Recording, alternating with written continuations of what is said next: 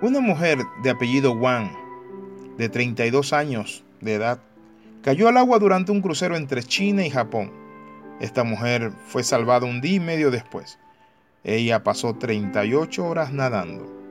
Mi amigo, y según los médicos, ella pudo descansar unas cuantas horas durmiendo mientras flotaba.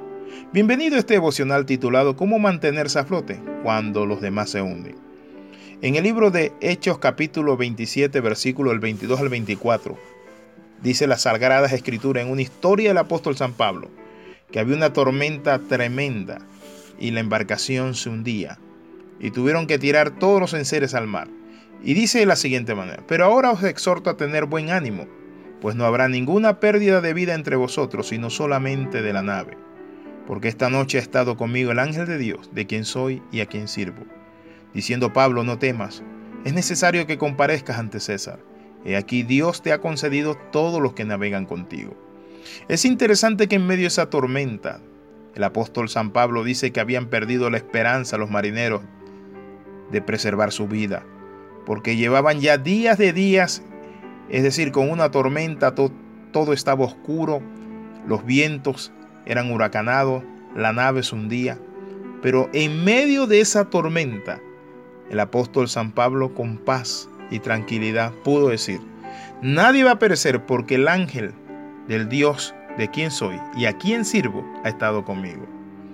Mi amigo, muchas veces, ¿qué hacer cuando vienen las tormentas de la vida?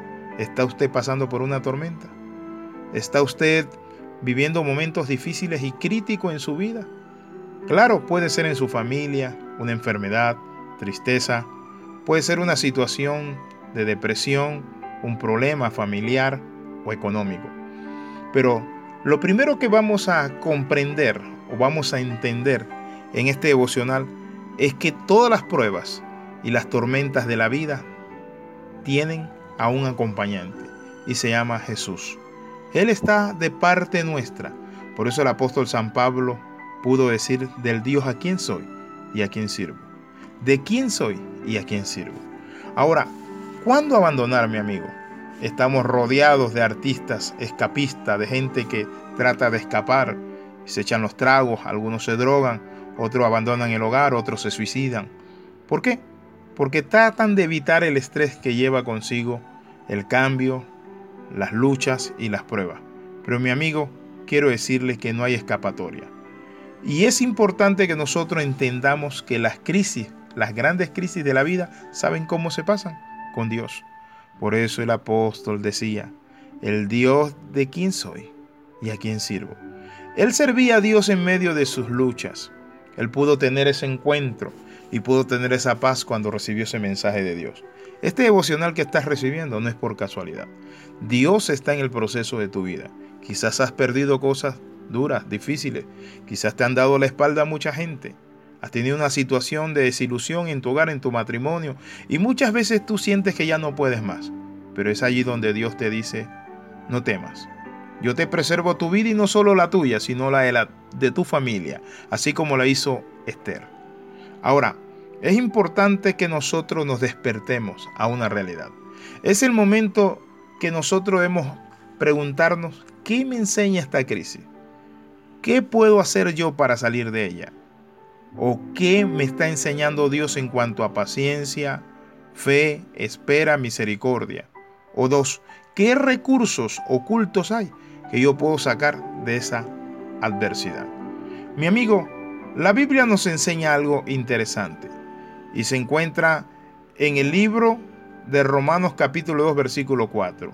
Dice, encomendando totalmente tu vida al cuidado de Dios y pidiendo su sabiduría. ¿Por qué? Porque su benignidad te guía al arrepentimiento. Mi amigo, las crisis nos hacen fuertes también. Alguien dijo, si no fuera por el estrés, no tendría alguna energía. Párate y haz un balance. ¿Estás haciendo algo? ¿Estás realmente de brazos cruzados? ¿O sabes qué? Hay momentos donde nosotros tenemos que detener nuestra marcha y nuestro afán. Porque hay veces donde no hacemos nada y mi amigo tenemos que hacer, pero hay veces donde nosotros debemos reposar y esperar en Dios. Una respuesta y una palabra. ¿Qué te dice a ti esta palabra de fe? La palabra dice en el libro de Santiago, noten lo que dice, que la prueba de vuestra fe produce paciencia, pero tenga la paciencia su obra completa, para que seáis perfectos y cabales. Noten eso, Dios nos está perfeccionando y nos está llevando a ser cabales. Y muchas veces lo está haciendo a través de las adversidades, de las pruebas que vienen a nuestras vidas, porque la prueba produce paciencia. La paciencia, mi amigo, es el elemento determinante que nos lleva a esperar en Dios y ver la manifestación gloriosa de su brazo extendido y de su mano poderosa sobre nosotros. Max Gunther dijo lo siguiente, si estás perdiendo una pelea de tira y afloja con un tigre que te está alando la pita, dice, no permitas que el tigre se acerque a ti. ¿Sabes qué? Debes soltarle la cuerda y debes comprar una cuerda nueva. Mi amigo, la resistencia muchas veces al cambio crea úlceras, desvelos, estrés. A veces no queremos cambiar. Y hay situaciones donde nosotros mismos nos hemos metido. Por ejemplo, el esposo, que la esposa, el papi cambia, mi amor cambia y el hombre no cambia. llega un momento donde la esposa ya no quiere saber nada de él. Entonces en ese momento el hombre dice, sí, me dejó mi esposa y yo no sé qué voy a hacer y, comienza a preocuparse. Mi amigo, quiero decirte esto. ¿Por qué esperar ese momento? Debemos de cambiar. Y si llegaste a ese momento, es importante que tú sepas esto. Dios te va a ayudar a salir de ello. Lo otro es, mi amigo, renunciemos a ser víctima. Deja de esperar que otros reduzcan tus niveles de estrés y toma el timón de tu propia vida. Recuerda que tú todo lo puedes en Cristo que te fortalece. ¿Sabes? ¿Te das cuenta? Dios está contigo. Pero debes decidir cambiar. En lugar de darte golpes contra la pared de la dura realidad y comenzarte a maldecir a ti mismo, decir que tonto soy, porque lo hice. ¿Sabe qué? Invierte tus esfuerzos en cambiar lo que tú puedas. Con tu actitud y tu enfoque, Dios va a hacer cosas grandes. Se requiere más energía, mi amigo, para aferrarse a los viejos hábitos y creencias que para adoptar otros nuevos.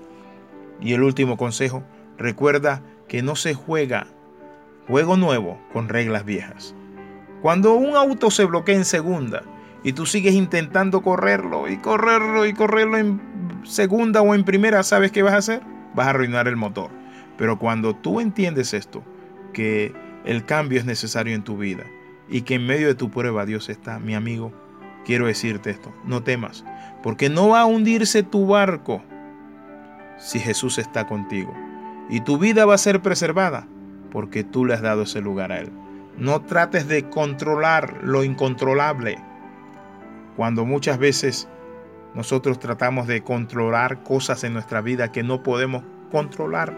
Por ejemplo, la economía no la podemos controlar. Pero ¿saben qué? Podemos en medio de estos tiempos descansar en Dios y buscar otra fuente para ese recurso. Oramos. Padre, en el nombre de Jesús te bendecimos, te adoramos. Padre Santo, gracias porque tú nos das la paz y sabemos que en nuestra vida, en nuestro corazón tú estás presente y vamos a salir adelante como familia.